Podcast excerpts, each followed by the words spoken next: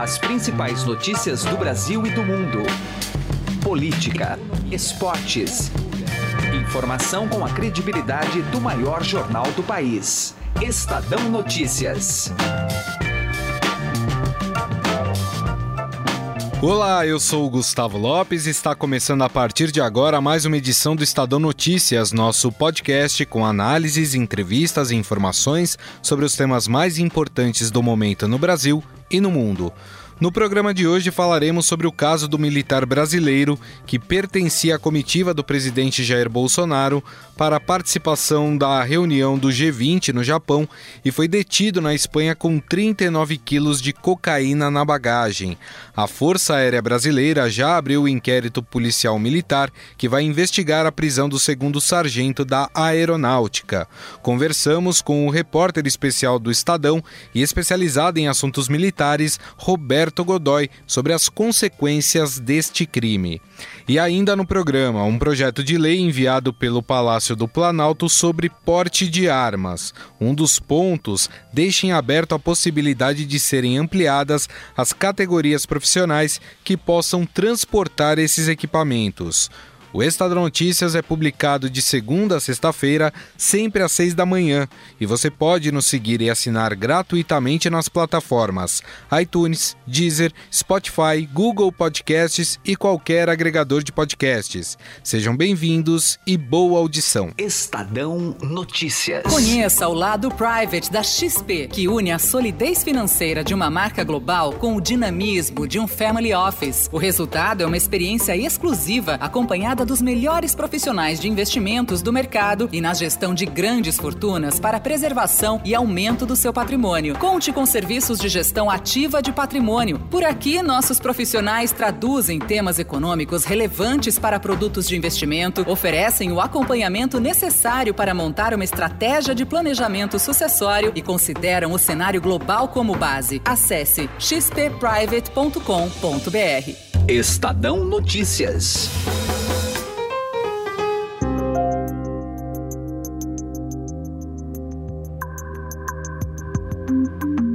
Um militar brasileiro de 38 anos, Manuel Silva Rodrigues, foi detido nesta semana no aeroporto de Sevilha, na Espanha, por transportar 39 quilos de cocaína em sua bagagem de mão. O sargento da aeronáutica foi preso no avião que serviria como reserva para o presidente Jair Bolsonaro, que viajou em outro avião para participar da reunião do G20 em Osaka, no Japão. O militar está preso no prédio da Guarda Civil Espanhola, enquanto que os demais passageiros seguiram a viagem para Tóquio. Em uma rede social, Bolsonaro disse que, caso seja comprovado o envolvimento do militar nesse crime, o mesmo será julgado e condenado na forma da lei. Em entrevista ao vice-presidente Hamilton Mourão, argumentou que é preciso apurar as conexões do militar detido a fim de esclarecer o transporte da cocaína no avião da FAB. Agora é investigação, porque é óbvio pela quantidade de droga que o cara está levando. É? Ele não comprou na esquina e levou, né? Ele estava trabalhando como mula e uma mula qualificada, vamos colocar assim, né? A Força Aérea Brasileira já abriu o inquérito policial militar que vai investigar a prisão do segundo sargento da Aeronáutica. Um dos focos da investigação é em relação ao embarque e transporte da droga na aeronave militar.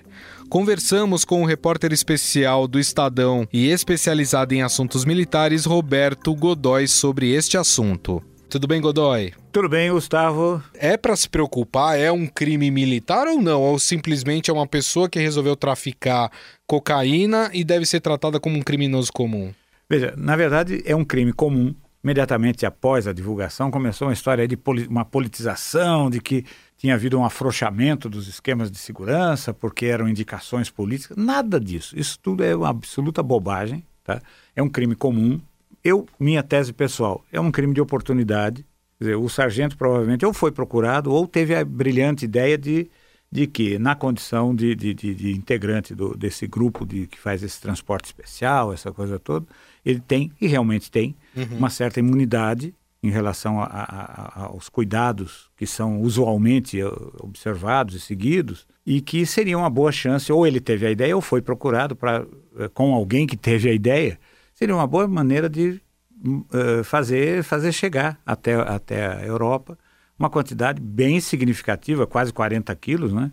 Isso renderia o quê? Uma, uma, um pagamento, uma propina do quê? 100 mil reais, 200 mil reais, com folga, né? Uhum. E aí é tentador. O sujeito, eh, sujeito tem, sei lá, um salário de 4 mil, né? com todos os benefícios e tal, embora tenha benefícios paralelos, essa coisa toda, não é pouco. E é, é tentador se o sujeito tem um caráter frágil. Não é? E é uma coisa que você não tem como detectar previamente. Você não fica sabendo quando alguém resolve ser bandido. Uhum. A menos que ele já seja anteriormente. E ele com certeza deve ter até agora uma ficha limpa, porque os critérios adotados pelas Forças Armadas é um você vai acompanhando aquilo que aquilo que nós aqui na redação chamamos de capivara, mas que na verdade é a folha corrida, né? Sim. É, do sujeito desde antes, desde o momento em que, no caso dele, por exemplo, ele se candidatou à escola de sargentos em Barbacena. Então, quem é esse sujeito? O que é que ele tem anterior? O que é que ele fez anteriormente e tal? E aí vem vindo e a cada, cada etapa da, da, da, da vida da vida militar ele passa por um novo critério, uma nova avaliação, enfim. Então, ou seja, isso foi realmente um crime de oportunidade. Agora, o que vai, o que vai acontecer? Vai para a justiça militar. Está evidente porque, veja, uh, foi aberto um inquérito policial militar. Está bem uh, definido que a surpresa é se for entregue à justiça comum. Ou isso só poderia acontecer se ele fosse, por exemplo, expulso, mas nem assim, porque eu estava conversando com um advogado que atuou não está mais nessa área há algum tempo, mas ele atuou durante uma boa parte da vida profissional dele, no, no, junto ao, ao, aqui essa, na Justiça Militar aqui de São Paulo. Ele estava dizendo como o crime foi cometido enquanto o cidadão Estava em serviço. Estava em serviço e era, e era militar, uhum. ele responderá na justiça militar. Houve um afrouxamento, é, houve um, um, erro da FAB em não verificar que alguém estava portando ali substâncias ilegais ou não? O procedimento é esse mesmo, é, Eu acho que houve uma, não houve uma falha, mas houve um afrouxamento. Você usou a expressão correta. Esse pessoal que faz o transporte executivo do primeiríssimo escalão, é o caso do presidente, uhum. é a elite da elite. Tá? Então são pilotos com muitas horas de voo, eh, pilotos experimentados nessas rotas longas intercontinentais. Isso se aplica a toda a tripulação. Tá? Então, no caso do sargento, ele era comissário de bordo. Então, quem são esses sargentos? Não é um, um, sujeito comum, ele tem que dominar, in, no mínimo, inglês. Alguns, a maioria deles, do, da, dessas equipagens, dessas tripulações, fala pelo menos dois idiomas, inglês e espanhol. Se nós, eu, você, ou quem nos ouve, fosse embarcar como convidado num, num voo como esse, provavelmente esse sargento é quem faria uma vistoria na gente. Não exatamente uma revista, mas um cuidado ah, ali e tal, essa coisa certo. toda. Agora, o que, o que acontece, por exemplo, nos Estados Unidos? No momento que você está dando o embarque da tripulação, ela mesma, né, está se embarcando ali e tal, tem um pessoal que fica no entorno da segurança aeroportuária com cães farejadores. A ideia não é pegar ali alguma coisa que de repente pode ter sido plantada numa bagagem ou coisa que valha. Outra questão, é, pois é, havia um criminoso muito próximo do presidente. Cara, criminoso de oportunidade. Ele não é um sujeito que foi plantado pelo Estado Islâmico para cometer um atentado, nada disso. O sujeito estava. Tudo bem, é um crime grave? Gravíssimo. Uhum. Mas é apenas um criminoso, um bandidão. É comum é, um outro país entrar num, num, avião da Força Aérea de um outro país? Isso é permitido? Como é que funciona? Olha, isso, isso aconteceu aqui. Porque, veja, na verdade, um avião com bandeira brasileira na Espanha é território brasileiro. Uhum. Tá? Agora, a gente já rompeu isso em algumas ocasiões aqui. Eu me lembro, por exemplo, num caso que já tem aí 30 anos e nunca foi resolvido, em que eh, cargueiros eh, da Líbia fizeram um pouso no Nordeste e aí foram eh, cercados pela, pelo exército e eh, tomados. E eles estavam transportando armas, explosivos, é, basicamente o que e a carga era declarada como como ajuda humanitária para um, acho que para Nicarágua. Bom, se viu é que ele está mandando armas, entre outras coisas, um deles tinha um helicóptero desmontado. Quer dizer, e não, não, não houve, não, não veio lá um, um oficial de justiça com uma ordem, não, né? A gente meteu o, bra... meteu o pé na porta e tal, e botamos em discussão. Agora, o que eu acho que aconteceu lá é o seguinte: eu acho que foi consentido. Polícias internacionais, são cada vez mais sofisticadas na repressão ao tráfico de drogas, deviam ter algum tipo de indicação de que isso ia acontecer, e aí o governo brasileiro foi cooptado e permitiu. Talvez a gente nunca saiba como foi isso exatamente, tá? Mas eu, eu, aí é um feeling pessoal, eu tá. tenho, tenho acompanhado isso ao longo do tempo e geralmente é uma dica externa e aí o Brasil se faz de morto nessa história, aí eventual, eventualmente faz um protesto e tal, mas veja, até agora nada, é porque aí teve. Bom, nós conversamos com o Roberto Godoy, repórter especial aqui do Estadão, sobre esse assunto aí da prisão do militar brasileiro que estava transportando cocaína em um avião da Força Aérea Brasileira. Godoy, mais uma vez, muito obrigado, viu? É um prazer sempre. Abraço, Gustavo. Um abraço. Estadão Notícias.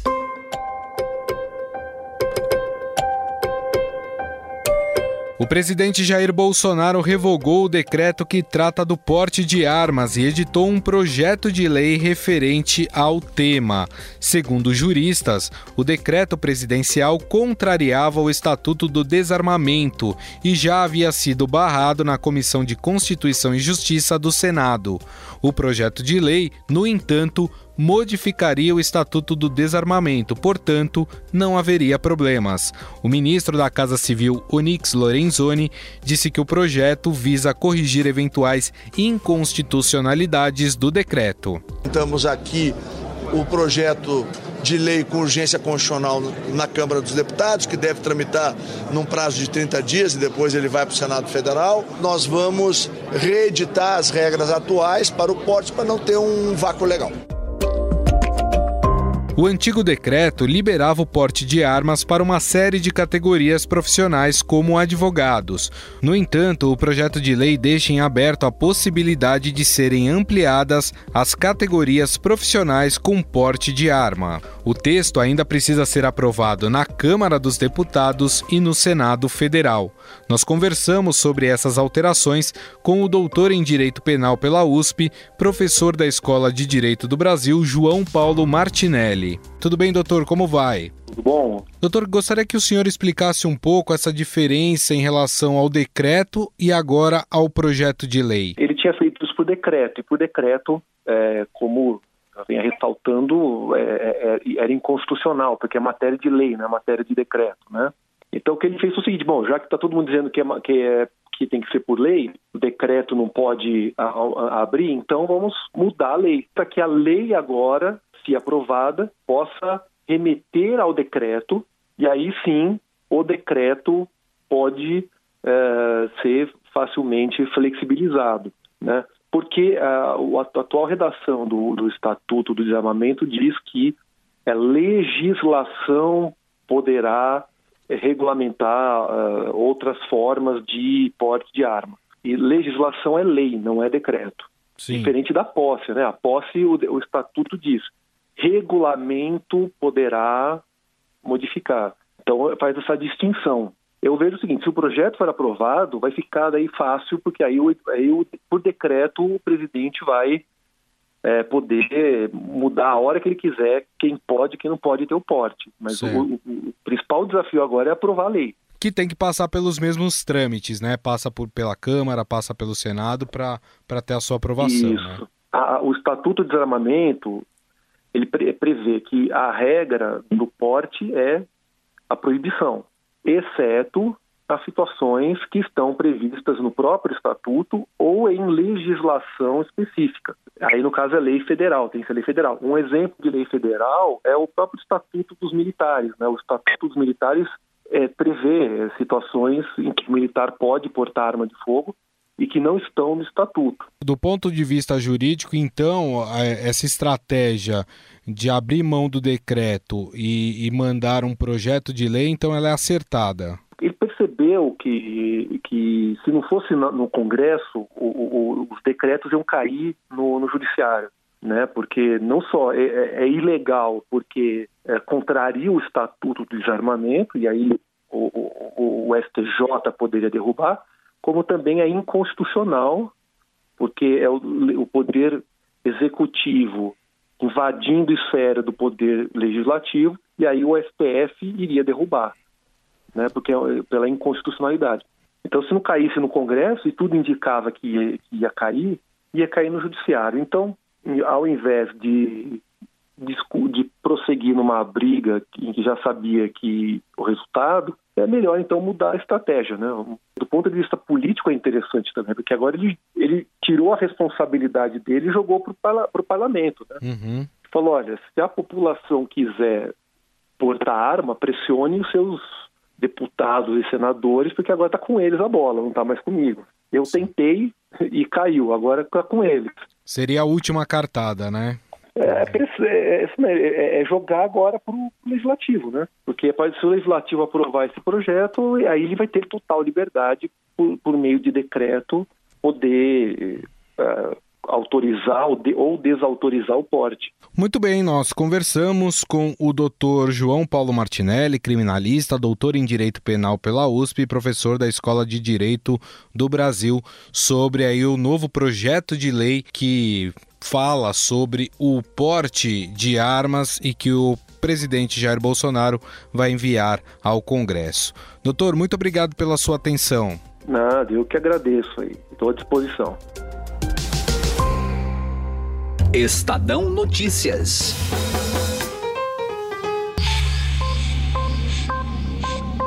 Direto ao assunto.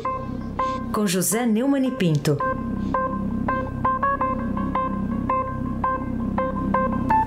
Pelo amor de Deus, o que, que é o Brasil? Eu não acreditei quando eu vi essa notícia. Há um cidadão brasileiro como nós, chamado Assir Gurgax. Ele é senador, pelo PDT, um partido de esquerda de oposição ao Bolsonaro, de Roraima. Foi condenado a quatro anos e meio por crime é, que lesava o sistema financeiro nacional. Isso não é novidade. Político que lesa o sistema financeiro nacional, o Brasil está cheio. Mas ele vive uma rotina absurda.